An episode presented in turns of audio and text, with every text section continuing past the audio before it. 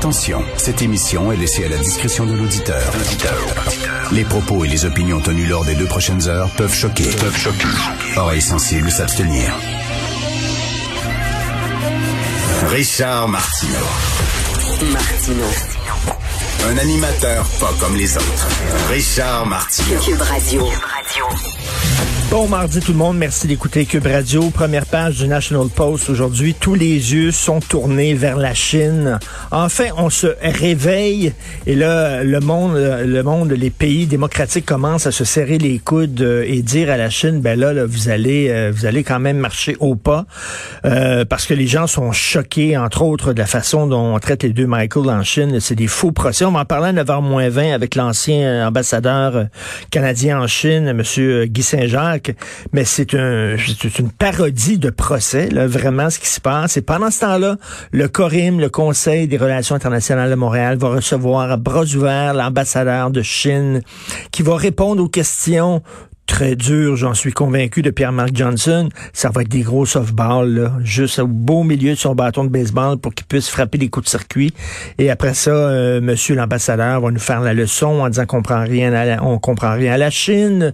S'il y a un problème entre le Canada et la Chine, c'est de la faute du Canada, que c'est pas vrai que on fout les Ouïghours dans les camps de concentration. Bref, c'est une honte. J'espère que le Corim va vraiment revenir euh, sur sa décision et euh, annuler euh, cette, euh, cette entrevue-là, parce que c'est vraiment extrêmement honteux. Peter euh, Aaron O'Toole, le chef du, du Parti conservateur, est dans une drôle de position. Vous avez vu, lui, il dit qu'il croit au changement climatique. Il voulait que les conservateurs le disent haut et fort, qu'il croit au changement climatique, à l'existence, à la réalité des changements climatiques, qu'il croit à la science et qui veulent prendre les mesures nécessaires pour la combattre. Donc, il fait passer ça au vote.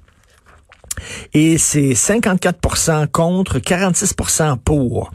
Donc 54% des, euh, euh, des conservateurs, des membres de son parti a dit nous autres, non, les changements climatiques, on ne croit pas, c'est pas important, donc euh, on va passer à autre chose. Et là, Aaron O'Toole dit, ben moi je m'en fous, je m'en fous de ce que les conservateurs, les membres du parti ont voté. Je vais quand même prendre ce virage-là, je vais quand même imposer mon point de vue. Là, je dis pas que je suis pas d'accord avec l'existence des changements climatiques. Je suis d'accord, je crois en la science, je crois aux scientifiques. Là, c'est pas ça. Mais si le gars ne, il est passé au vote, puis on dit non, les membres de son parti, à tort ou à raison, selon moi à tort, mais ils ont dit non.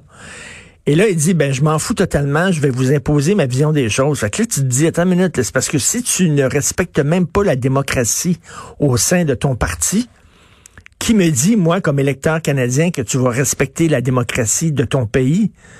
Euh, tu passes au vote, il y a un résultat du vote, les gens ont voté librement et de façon éclairée euh, en disant non, et tu dis je m'en fous, je vous l'impose. C'est un peu bizarre, là. Puis euh, c'est comme un chef qui va dans un sens alors que ses partisans vont dans l'autre sens en disant moi je m'en fous, c'est moi qui ai raison. C'est pas évident ce qui est en train de se passer au Parti conservateur. Euh, il risque, comme euh, comme un chroniqueur canadien-anglais le dit ce matin, il risque de se faire poignarder dans le dos euh, par par ses troupes. Et c'est assez, euh, c'est assez ironique quand de voir Joe Biden euh, être pogné euh, avec les mêmes problèmes qui, avec lesquels Trump était confronté, c'est-à-dire l'immigration de masse qui vient du Mexique, qui vient des pays du Sud vers les États-Unis.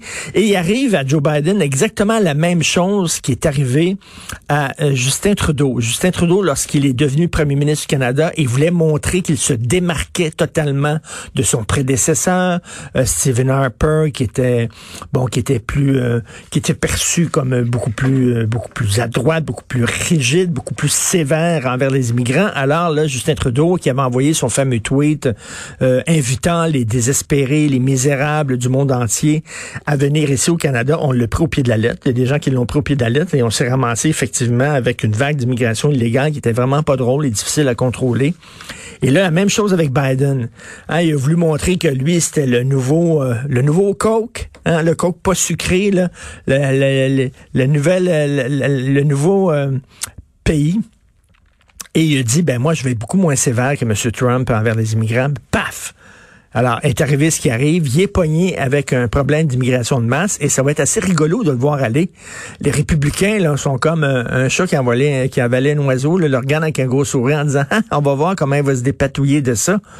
Euh, il va s'ennuyer du mur peut-être, parce que les, les, les mouvements de migration de masse, ça ne fait que commencer. Il va en avoir Il y a plein de gens avec, qui sont dans des pays en guerre, qui sont des désertés, qui sont pauvres, qui regardent en haut, nous autres, on est bien, on est riches.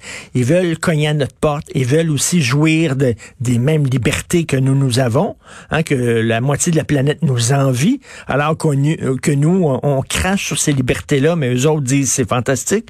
Donc, ces gens-là veulent venir ici. Et de plus en plus, puis si effectivement les changements climatiques, il y a des gens qui disent qu'il va y avoir de la migration climatique, des gens qui vont devoir quitter leur pays à cause des changements climatiques, ça va, il va en avoir des milliers de gens qui vont se présenter aux frontières. Et je sais pas comment Biden, ce qu'il va faire, puis il faut se rappeler que le mur existait avant Trump. Et je vous rappelle aussi que euh, la République dominicaine veut construire un mur là, pour euh, les séparer d'Haïti, parce que les gens d'Haïti sont beaucoup plus pauvres que les Dominicains, qui sont déjà pas très riches. Mais bon, ils sont quand même moins pauvres que les Haïtiens, puis les Haïtiens veulent s'en aller en République dominicaine et les Dominicains veulent, mettre un mur. Donc, toutes ces questions-là de migration, de masse, ça ne fait que commencer, c'est pas évident et ça va être un sacré casse-tête pour Joe Biden. Et euh, en terminant, vous avez vu ce reportage, on en a parlé hier avec un propriétaire de sex shop, là, un reportage sur euh, un bordel qu'il y a sur la rive sud de Montréal où vous pouvez louer des poupées euh, qui ressemblent vraiment là, à, des femmes ou à des hommes là, et vous amusez avec ces poupées-là dans des chambres comme dans un bordel, mais c'est des poupées en latex. Là. Et euh, on parle très peu de ça. Mais il y, a un écrivain qui a beaucoup parlé de ça, c'est Michel Houellebecq. La misère sexuelle.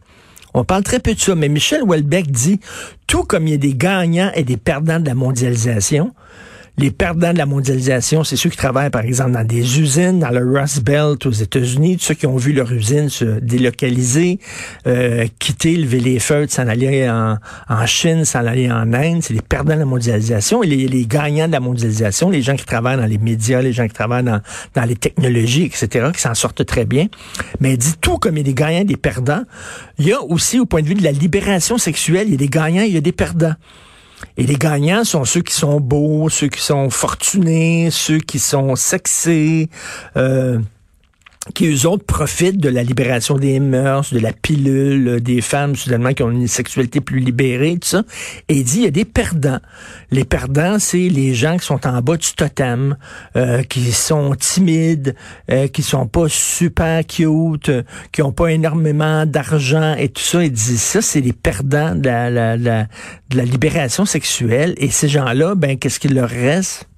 La prostitution ou la masturbation ou la porno. C'est ça que euh, Welbeck, toute son œuvre, entre autres, est basée là-dessus. Euh, euh, l'extension du domaine de la lutte, son premier roman, porte tout à fait là-dessus. Et lorsqu'on voit ça, il y a des gens qui disent, c'est bien glauque, ça. Oui, mais qu'est-ce que vous voulez? Il y a des gagnants de la libération sexuelle que les autres, là, ont des aventures, puis des one-night stands, puis ils rentrent dans des bars, puis ça marche leur affaire, puis tout ça, puis ils en profitent au bout, parce que pour eux autres, le monde est comme un buffet. Ils rentrent, puis ils se servent.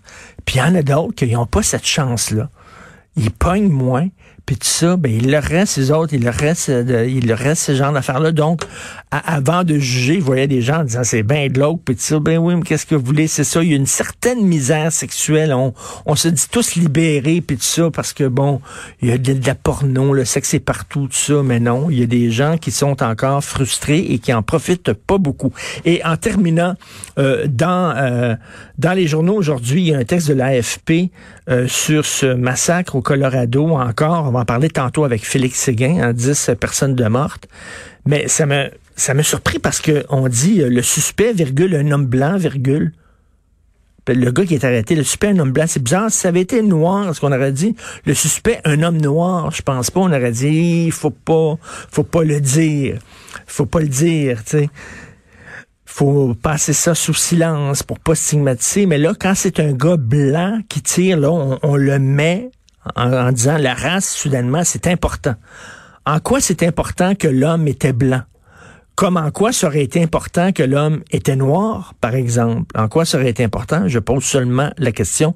Vous écoutez Martineau.